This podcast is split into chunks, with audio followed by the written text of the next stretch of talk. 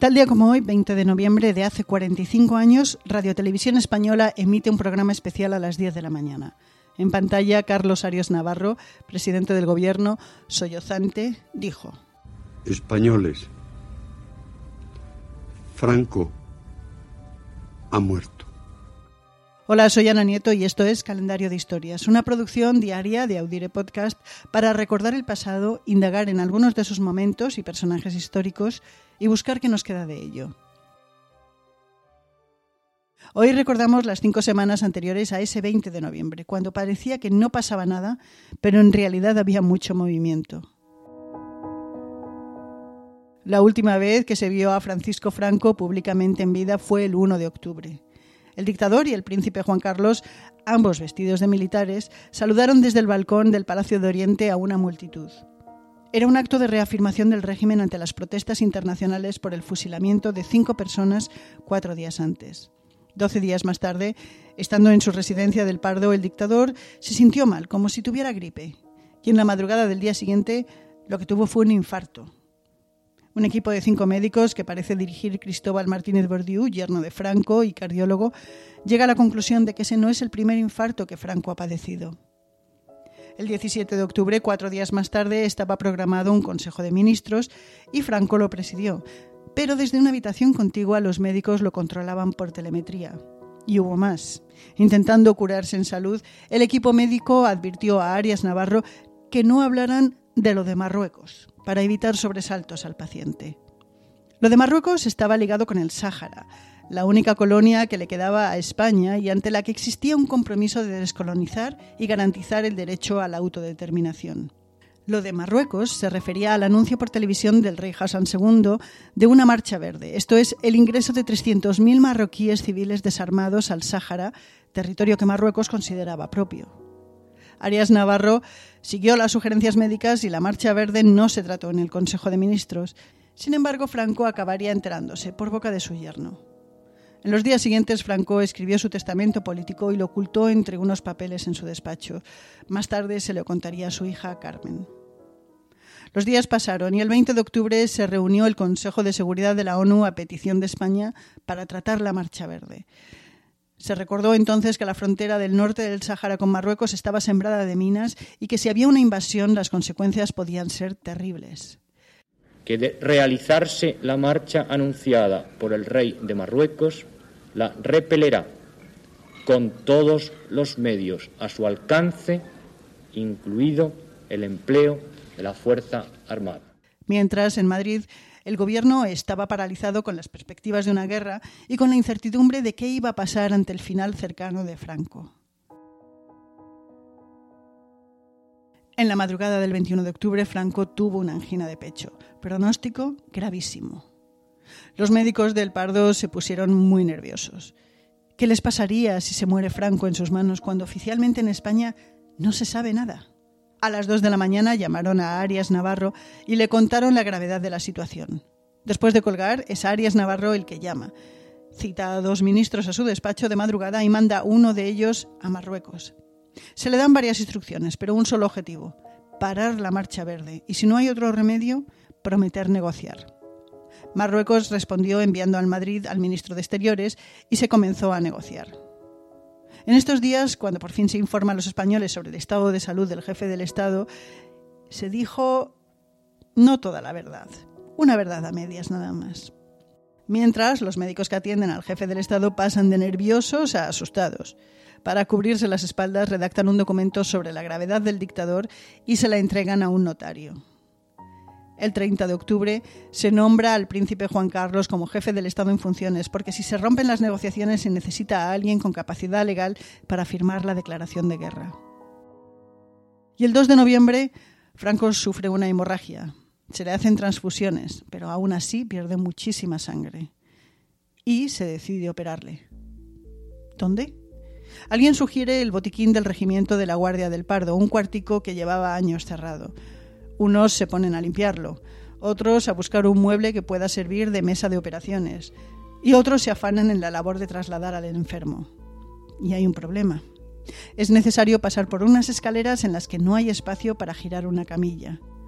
Se resuelve el problema agarrándolo desnudo y sangrando y enrollándolo en una alfombra, y así se le transporta. En el quirófano improvisado hay 24 especialistas. Unos se dedican a operar y otros a iluminar con flexos de mesa que sostienen. En el suelo hay cables y líquidos, se oyen chisporroteos, se funden los plomos, se va la luz. Con el cuerpo del paciente abierto y los médicos a oscuras, alguien sale a buscar al electricista del pueblo. Consiguen arreglar la avería. Se deja a la guardia del pardo sin luz y toda la potencia eléctrica va al quirófano. La operación acaba y milagrosamente Franco sigue vivo. Al día siguiente llega en Madrid el primer ministro marroquí y se alcanza un principio de acuerdo. La Marcha Verde entraría en el Sáhara 7 kilómetros por 48 horas y luego se retiraría como paso previo a más negociaciones. Dos días más tarde, Franco empeora. Los médicos que le atienden se plantan y exigen su traslado al Hospital de la Paz. España ya es un hervidero de rumores. El final del dictador está cercano, y así también lo entiende Hassan II, que el 6 de noviembre ordena el avance de la Marcha Verde.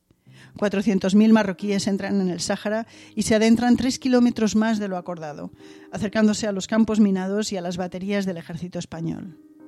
El rey Alawi comunica que, a menos que se reanuden de inmediato las negociaciones sobre la transferencia del Sáhara a Marruecos, la Marcha Verde seguirá.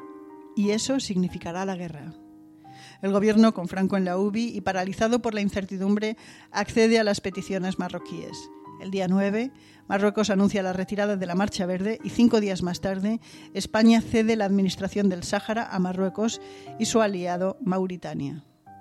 Ese mismo día se opera a Franco por última vez. También fue el día en el que por unas pocas horas Arias Navarro le presentó la dimisión al príncipe Juan Carlos. Los eventos se sucedían y se superponían. Por un lado, el médico del generalísimo armaba en sigilo un equipo para embalsamar el cuerpo de Franco. Debían estar en todo momento localizados y llevarse en sus coches el material necesario. También se les dio las instrucciones. No se quería nada tipo Lenin o Evita, más bien un trabajo que aguantase exposición pública de una semana. Por otro, Arias Navarro hablaba con la familia sobre el lugar del entierro. Según ellos informan, Franco no había dejado instrucciones al respecto. Y es el gobierno el que decide el Valle de los Caídos. Se consulta con el príncipe Juan Carlos y con el abad del lugar y ambos dieron su conformidad. Como el altar mayor de la basílica no estaba preparado para albergar más tumbas que la de José Antonio, a toda prisa se tiene que encargar que se hagan obras para una tumba y una losa. Y simultáneamente los franquistas más acérrimos presionaban por mantener artificialmente a Franco vivo hasta el día 26 y así forzar la extensión automática del mandato del presidente del Consejo del Reino Parece ser que Carmen, la única hija del dictador, fue la que dijo basta. Y se le desenchufó. Según el parte oficial, eran las 5 horas 25 minutos del 20 de noviembre de 1975. España cerraba una página y abría otra. Tiene que cambiar de aires, lo necesita. Ese día, en cuanto suspendieron las clases, un amigo y yo nos fuimos de paseo y acabamos entrando en un bar. Bueno, ambos nacidos en el 63, 12 años, en mi caso recién cumplidos, acabamos entrando en un bar en el Couto. Era el segundo soplo de libertad que nos traía esa muerte. El primero fue no tener clase. El tercer soplo no pudo ser. No hubo vendaval. Quisimos poner música en la gramola y el dueño del bar nos dijo que ni de broma, que había luto nacional. No deja de ser una curiosidad. A pesar del fin del franquismo, la libertad nunca es completa.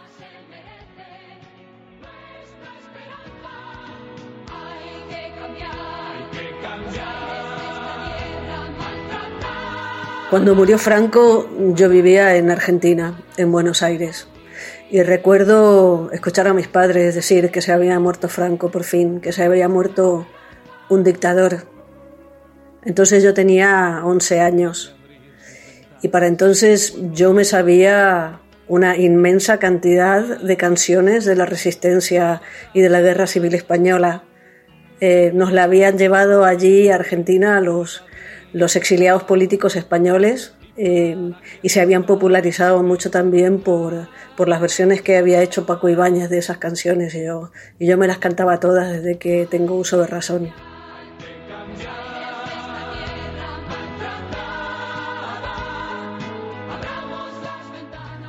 Lo recuerdo como una mañana muy fría de invierno. en la que mi madre me había puesto un pasamontañas de lana con la bufanda y el uniforme del colegio. Yo tenía solo cinco años y me acuerdo que justo cuando me estaba metiendo en el ascensor para, ir al autobús del colegio, eh, con mi hermana, subió por las escaleras gritando una vecina que decía, no mandes a la niña al colegio, que ha muerto Franco. Y esa tarde no hubo dibujos animados en la tele. Yo apenas lo recuerdo a pesar de que tenía nueve años. Imagino que en mi casa se celebró entre susurros, por miedo a lo que pudiera pasar. También otros 20 de noviembre sucedieron los siguientes eventos. En el año 284 Diocleciano fue proclamado emperador de Roma. En 1805 Beethoven estrenó Fidelio, su única ópera, y en 1910 es la fecha del inicio de la Revolución Mexicana. Para los interesados en saber qué más pasó en 1975, destacamos que es el año de la fundación de Microsoft y finaliza la guerra de Vietnam. Terminamos el programa de hoy con el estribillo de una de las canciones más representativas de la transición, Libertad sin ira, del grupo Harcha. Libertad, libertad, sin ira, libertad. Guárdate tu miedo y tu ira, porque hay libertad, sin ira, libertad. Y si no la hay, sin duda la habrá. Esto es Calendario de Historias, una producción de Audire Podcast. Esto es Mariluz Rodríguez y quien les habla, Ana Nieto. El lunes 23 será otro día para nosotros.